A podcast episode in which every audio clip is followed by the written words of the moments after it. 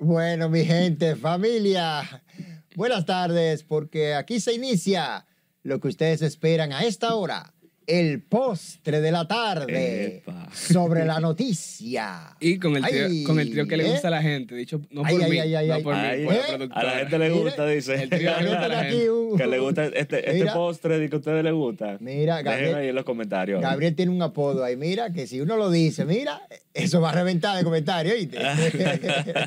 que las chicas lo confirmen, ellas saben. Las chicas saben. Pues, señores, miren a Robert Figueroa. Así es. Está así. como una manzana, señores, para ustedes. Navideño Eh, está Navideño. está navideño el hombre. Vino con el frente frío, ya lo está sintiendo, vino Navidad. El frente Está haciendo frío. frito ya, Sí, señores. sí, se está Está metiendo la cosa, ¿eh? Gabriel Pineda y este servidor, Lin Almanzar, en este postre. Señores, un incendio, Robert. Después de las lluvias llegó el fuego, el fuego de educación. Oye bien, el fuego de educación nos sorprendió esta mañanita. Yo Bien pasé por ahí, sí, bien temprano, eran como las 7 o 7 y algo de la tema mañana. ¿verdad? Y dicen que fue en la cocina de recursos humanos, que ahí hubo una situación que generó un conato de incendio, pero hubo una gran humareda. Y los bomberos tuvieron que acudir urgentemente y entablar una lucha cuerpo a cuerpo con ese incendio para tratar de sofocarlo. Momentos después, el mismo Ministerio de Educación eh, lanzó un comunicado aclarando que fue un conato, que no pasó de ahí, que ya estaba controlado y que se estaban determinando las causas de este siniestro. Bueno, cuando pasan cosas así, Robert, uno siempre tiene una sospecha. Yo no sé por qué, pero a uno se le dispara el chip de la sospecha. ¿Por qué en educación? ¿Por qué ahora? ¿Por qué en recursos humanos? ¿Habrá manos tenebrosas detrás de esto? Esa y otras preguntas tienen que ser debidamente aclaradas Ah. por las autoridades, con un informe ahí sobre la mesa diciendo qué fue lo que originó ese incendio. Sí, pues está. Bueno, na- a nadie le gustaría pasar por, una, por un accidente tan trágico como, como lo es un incendio.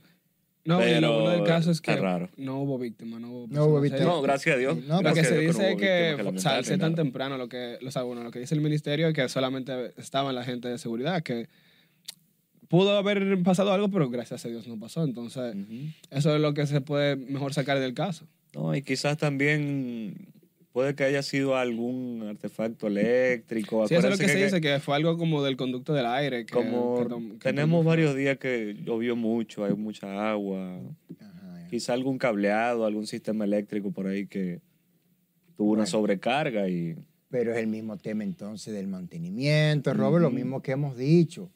Ahora, aquí tenemos una larga historia de, de hechos siniestros, Robert, con ciertas manos detrás. Oye, aquí quemaron, por ejemplo, Pidoca, que era la pintura dominicana tradicional. La quemaron porque no le convenía a ciertos sectores. Oye bien, Robert. Oye. Pero también, cuando Tito Hernández estaba en agricultura, decían, Tito, basura, quemate agricultura. Tito, basura, quemate agricultura. Oigan bien, porque había unos documentos ahí comprometedores. Pero también así tú tienes un un incendio en otras partes, en interior de policía, también hubo un conato, que en otros sitios. Entonces ahí se pierden en documentos. salud pública también hubo. En salud pública hubo. En la Junta Central Electoral. Ajá. Hubo aquella vez antes de las elecciones que Sí, se lo atribuyeron sí, a eso. cierto. Cuando se suspendía. Entonces, y así en otras instituciones Mira que en públicas. esa de salud pública estuvo rarísimo, porque fue justamente lo- la parte de como de los documentos, de los archivos que tenían de... de- O sea, fue, de- fue un archivo solamente que se quemó, Que una se parte quemó. de unos documentos, Bueno, solamente. por eso hay que ver que, o sea, ellos van a decir cuáles fueron las pérdidas ya de física física del documento y ese tipo de cosas. Vamos a ver si, si eso no afecta en nada, porque ahí sí te, podríamos sospechar de que algo de una mano detrás. Bueno, ahí tienen la, la autoridad esta papa caliente, señores. Caliente, ardiente, ardiente. como ese fuego. Bueno, eh, veo que abrieron, Robert, una parte ya del desnivel eh, para que puedan circular vehículos de este a oeste.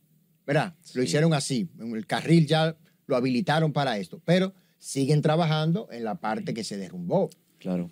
Hay, Eh, una, hay una comisión ahora una que comisión. se está... Sí, pero de igual manera también están denunciando que en el túnel de la Ortega, de la Ortega y Gasset, que va hacia la salida de la 27, está cerrado y mucha gente se está devolviendo, incluso viendo, viniendo en vía contraria.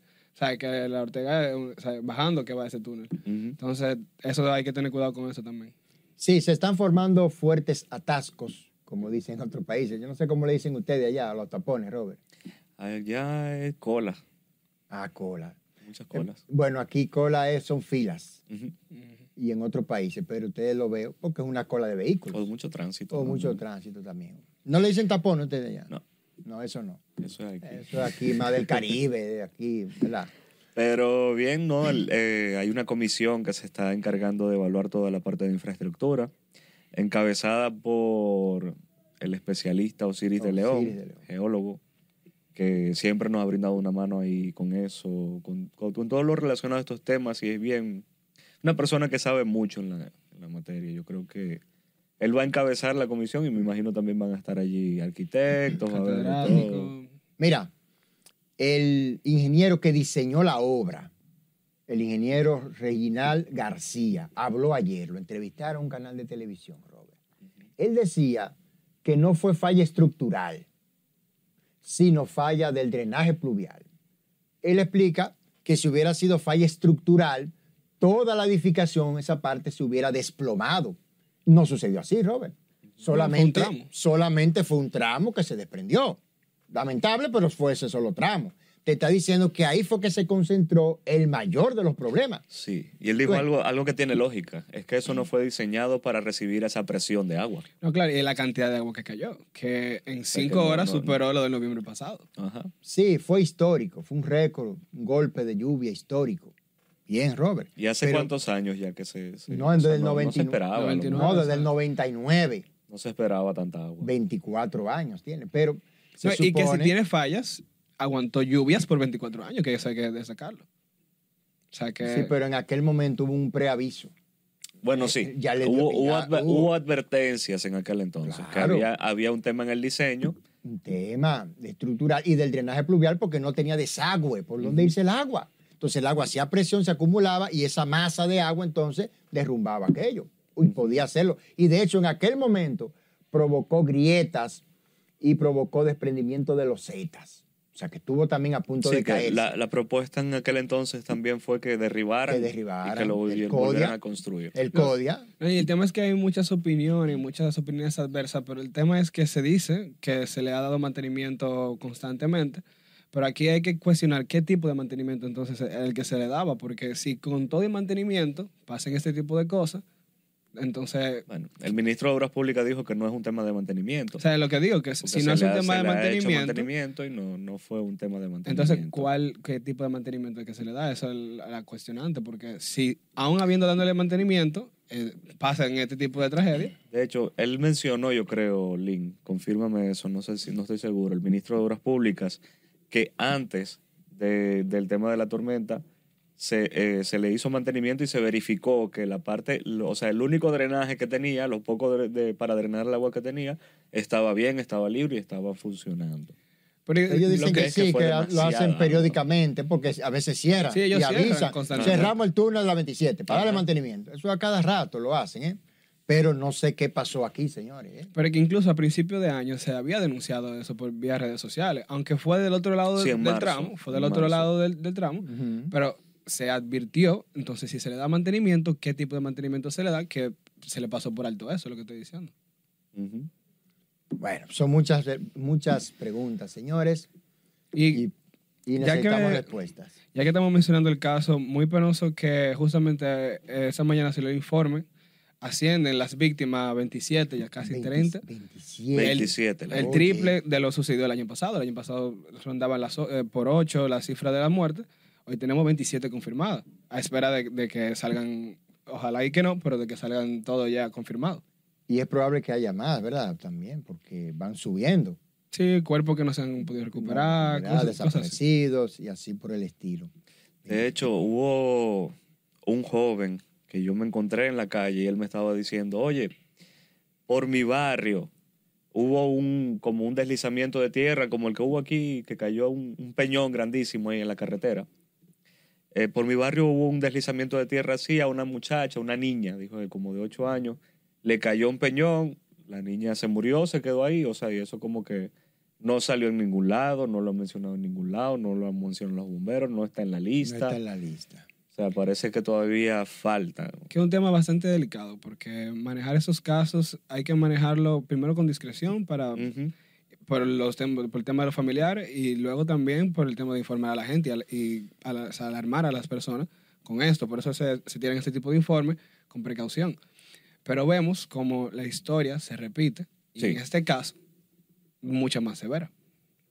Entonces hay que hacerle un llamamiento a las autoridades de que realmente esto no puede pasar de nuevo en otro noviembre. No, y que es que esta comisión que va a estar trabajando, revisando, ¿verdad? En las condiciones reales, o sea, lo que realmente afectó la última lluvia a, la infraestru- a las infraestructuras de, de- de la, de la capital o del país, lo que vayan a, a revisarlo, eh, que se encargue también entonces de tomar medidas, ¿verdad? O de proponer ya en Sí. este caso medidas para, para atender que si en un caso de un próximo año se repite un aguacero como este, que no haya cosas que lamentar. Que incluso por las consecuencias que trae el cambio climático, la situación lo que va a empeorar. O sea, lo que se estima es que este tipo O sea, de, aguaceros que caen de esa manera se, se incrementen Sí. con el paso Mira, de los años. el, el clima es una locura, señores. Esto está loco así. Usted no sabe. Mire, en el 2007 pasaron dos tormentas.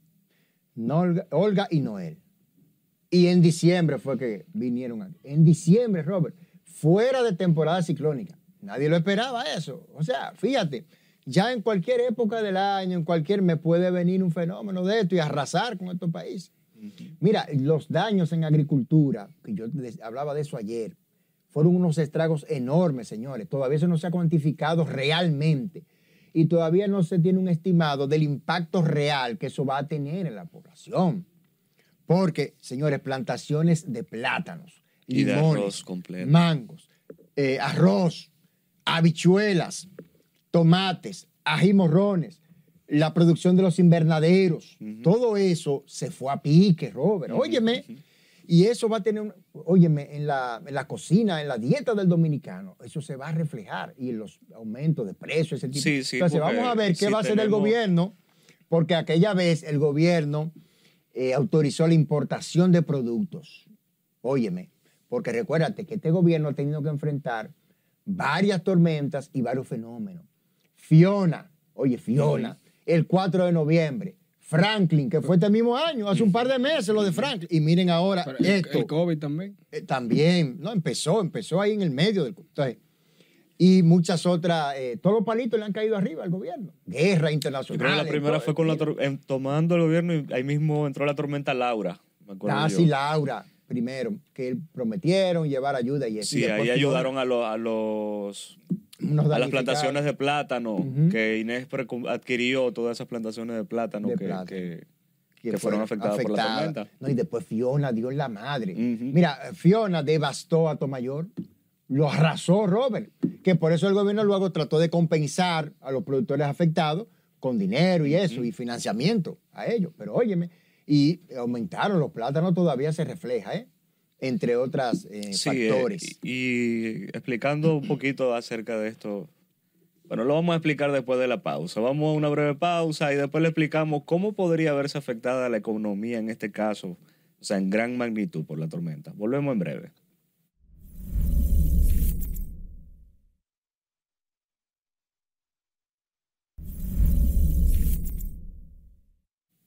Continuamos, señores, en el postre de la tarde sobre la noticia. Recuerden ustedes que si acaba de llegar y no vio la primera parte de este postrecito que les preparamos a ustedes, pueden buscarnos en nuestras redes sociales, Noticias RNN, en nuestro canal de YouTube. Va a la sección de podcast y allí va a estar sobre la noticia, el postre completito para usted a las 7 de la noche. Chicos, Así estábamos es. hablando, antes de irnos a la pausa, que nos quedamos ahí hablando acerca del tema del- de, la tormenta y cómo se vio afectado el país, estábamos mencionando también de que cómo podría afectar en la economía y es una preocupación el tema de agricultura cuando vienen estas tormentas, Terrible. porque cuando hablamos de que se vieron afectadas plantaciones de habichuelas, plantaciones de arroz y plantaciones de plátano, que día son día de del los- dominicano. de los principales productos del día a día del dominicano, entonces nosotros podríamos correr o vernos en el riesgo de que todas estas plantaciones que se vieron afectadas haga que el producto escasee un poco Claro. y que, y que la demanda precios. que la demanda no pueda ser cubierta y que por tal motivo entonces los precios aumenten, Aumenta. así que hay que tener cuidado con eso. ¿Qué más tenemos, Bueno, muchachos? bueno, hay un caso ahí, señores. Jean Alain Rodríguez Parece que le van a dar libertad. eh, parece que le- pero él está en semi-libertad. Él claro, está o en sea, libertad domiciliaria. Hoy, hoy habló porque prisión domiciliaria. hoy habló porque hoy es miércoles. Son los días que él tiene el- su, su libertad, son miércoles y jueves.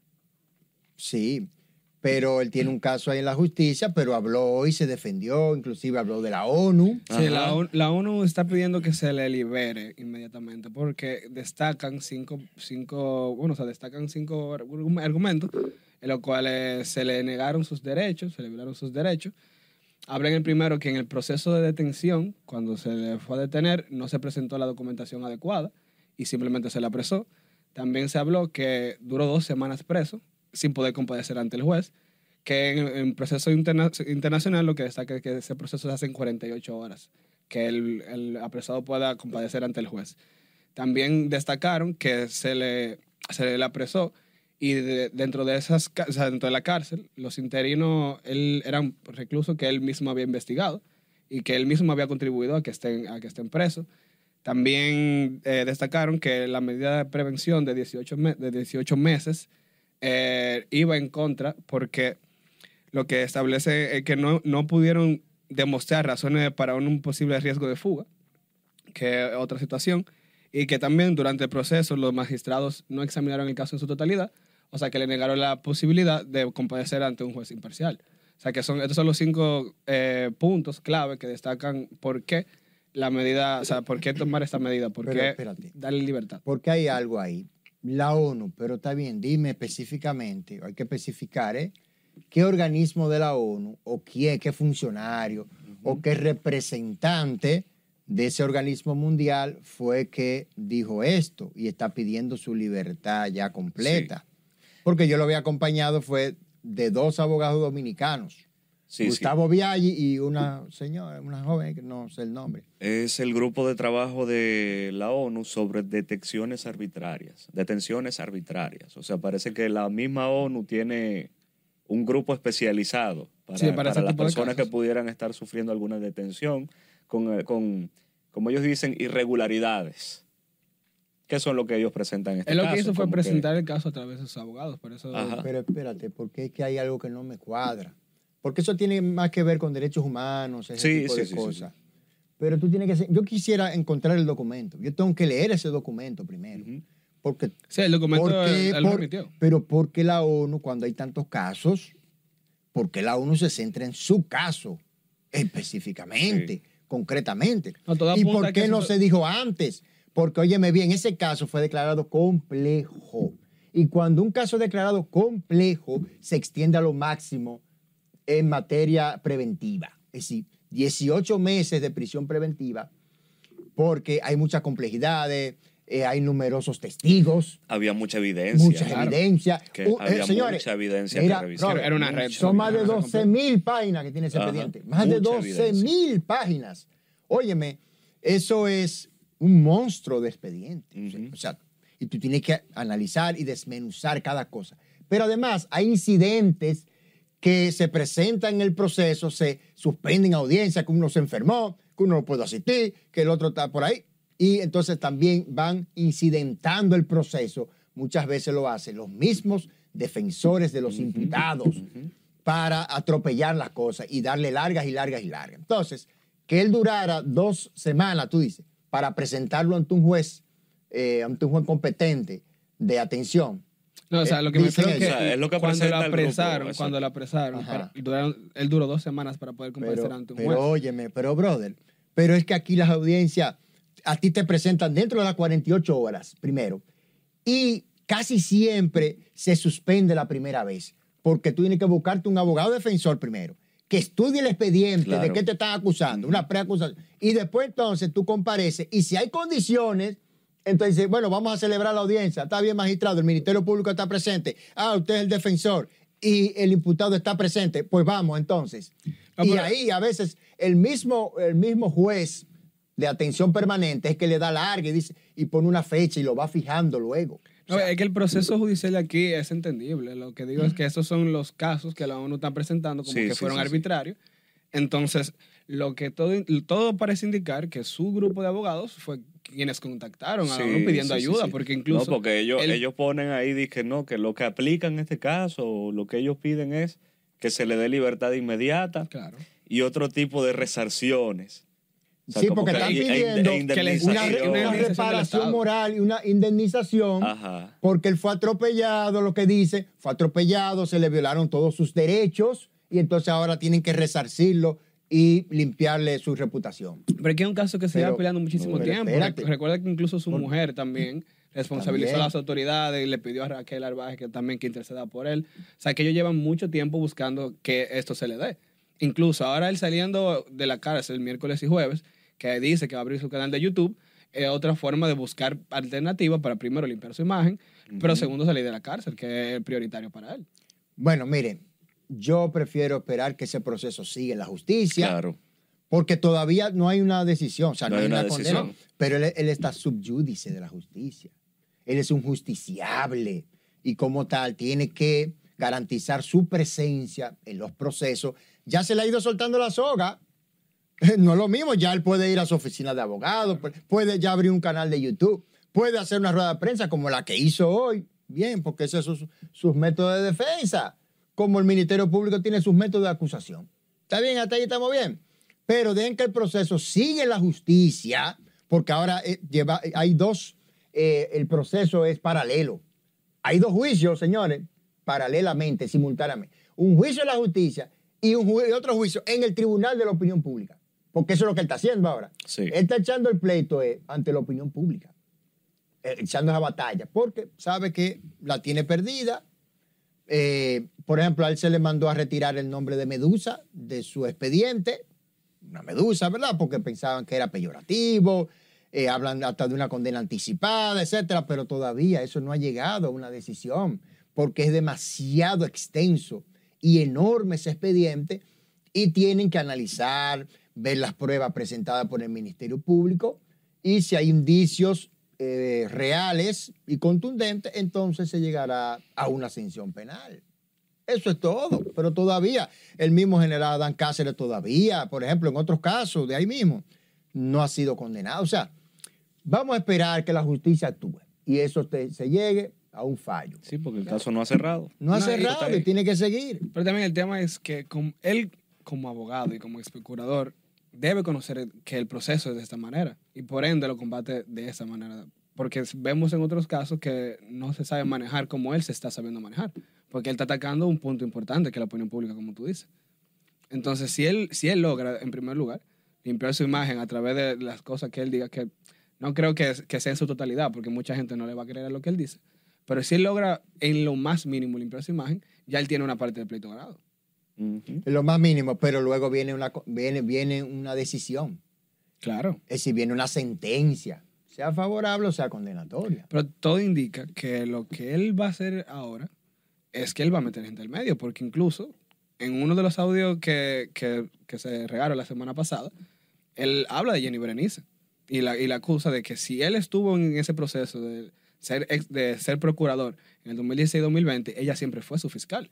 Entonces, si él está tomando esa actitud, todo indica que él va a hacer todo lo posible para, uno, limpiar su imagen y dos, que este caso se lleve, se lleve a cabo más rápido. Bueno, sus abogados decían que recusaron a la magistrada Jenny Berenice porque era una parte como interesada y la veían a ella como una vengadora. Sí. Tú ves por aquella Como que situación. estaba ensañada. Y... Enja contra Eh, incluso él. él ha tenido discusiones con ella. Están Sí, grabadas. claro, incluso. después que fue su subordinada, ¿verdad? Eh, y él fue su superior, ¿verdad? La Procuraduría. Entonces ahora se, se revirtió la cosa, ¿verdad? Y ahora el acusador pasa a ser acusado. El ratón casado. Entonces, eh, esta situación, señores, tiene que llegar, tiene que llegar a una decisión porque aquí eh, esto de los funcionarios antes era eh, impensable. Se creen intocables, nadie le podía tocar, óyeme. está por encima del bien y del mal y de todas las instituciones. Y ahora parece Pero algo ahora popular.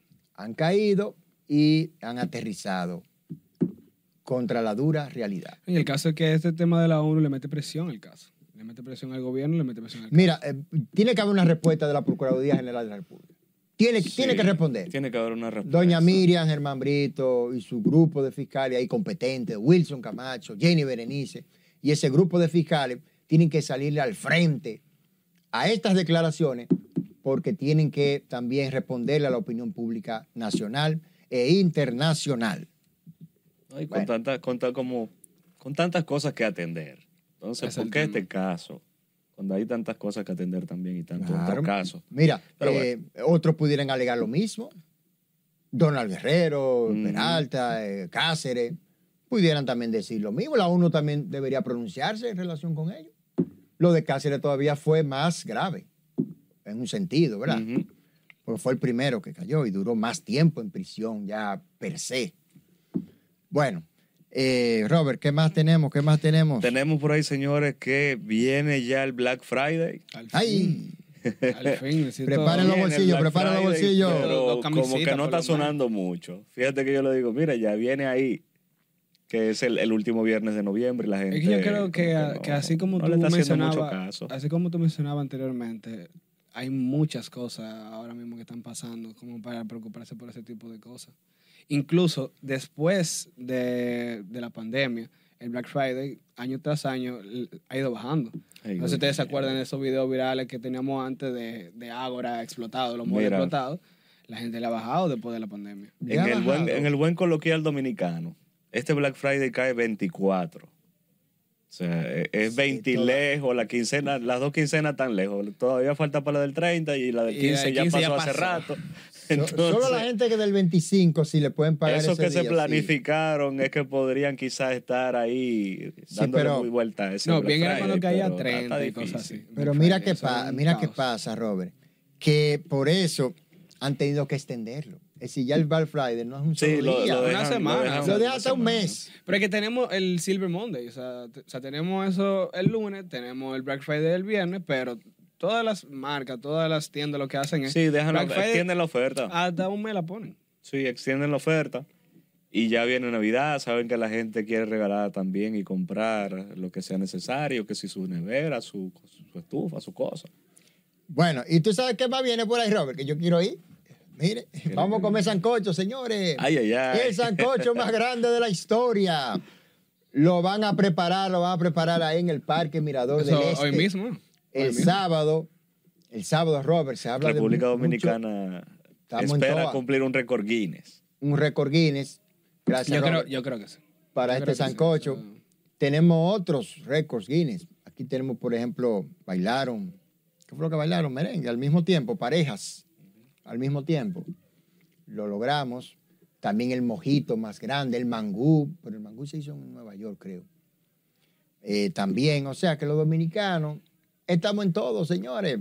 J.M. Hidalgo duró muchísimo tiempo hablando ininterrumpidamente por la radio aquella vez, también lo logró. No, el dominicano Y somos héroes. Somos talentosos. Somos, peces, talentoso, de todas las aguas. Así es, así es. Pero bueno, señores, no podemos terminar el postre sin hablar del tema necesario y fijo. Seguimos esperando. Que. ¿Quién es que va para la capital? Ay, ¿Qué pa' pa- Santiago. ¿Quién es que va para Santiago? Bueno, pero bueno, señores, bueno, eso, está. Como, eso está como, como, como el chisme que todo el mundo quiere Pero saber. no, que- pero mira, ya Carolina, ¿cuál es que Carolina estaba, estaba con Romeo, ahí una bachatica, llevando una bachatica ¿y qué- a la gente de los barrios. Mira, el, De- Arroyo Hondo. algo, señores, dennos ¿Eh? algo, el- no el sean así. hay, que, hay que destacar que el grupo de marketing, que o los asesores que tiene Carolina Mejía son 1A. Ella sabe con quién mezclarse y sabe cómo hacer su promoción y su video. Ella sabe cómo llegar a la población. Sí. Mira, él, él tiene flow de eso. oíste, Él se parece. Tiene flow de bachatero, señores. No, pero no. mire, eh, bueno, fue la presencia Quedamos ahí. atentos, quedamos atentos. Está- Sí. Sí. estuvo activa. Es que Carolina siempre ha estado activa con estos temas de, la, de, Mm, ella de las tormentas, Ella se las inundaciones. Ella siempre se mete por Ella por se las trae. lados. Miren. Y necesita, porque ellos saben que la gente necesita respuesta ahora en medio de este desastre. Y le lleva un aliento y una palabra de esperanza. Pero que tiene que ir acompañada también con lo material, ¿verdad? Porque usted perdió su casita, lo perdió todo. El gobierno tiene que resarcirle todo eso. Oye, por cierto, hubo un, hay un muchacho que está en las redes sociales, yo voy a ver si lo puedo presentar aquí en estos días en el podcast. Se le inundó su emprendimiento. Él tenía un emprendimiento de, de un acuario, pero se veía así como que bien improvisado, en un terrenito por allá, empezó a, construir algunas piscinas y tenía una, una comunidad numerosa en, en las redes sociales. Él estaba criando ahí varios peces, este, golden, tenía beta, tenía de todo. Y oye, tenía una comunidad más o menos representativa, se podría decir. En las redes sociales el muchacho subió un video, perdió todo. Mm.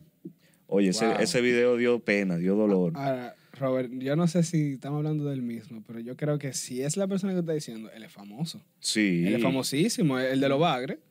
Está hablando él, Ese, ese, ese. pero esa- él es famosísimo. Él perdió todo. Perdió Sí, hasta los pero peces. yo él creo. incluso todo. él lo ha dicho que en, en tormentas o así, en lluvia grande, su producción se retrasa seis meses y ocho meses. Pero él, él, una, o sea, él es famosísimo, él tiene años en eso, Sí, tiene como sí, dos o sí. tres años en eso. Él subió un video eh, en las redes Sí, ah, sociales. sí, ya. Que, y estaba, o sea, él mostró, todo, todo estaba lleno de agua, Lin. O sea, se Oye. veía la cuestión esta inundada, todos los peces yéndose. Y el muchacho con las lágrimas y la voz cortándose. pero es que claro, hay veces que se, uno se intenta... fue todo. Lo que dijo fue, se fue todo.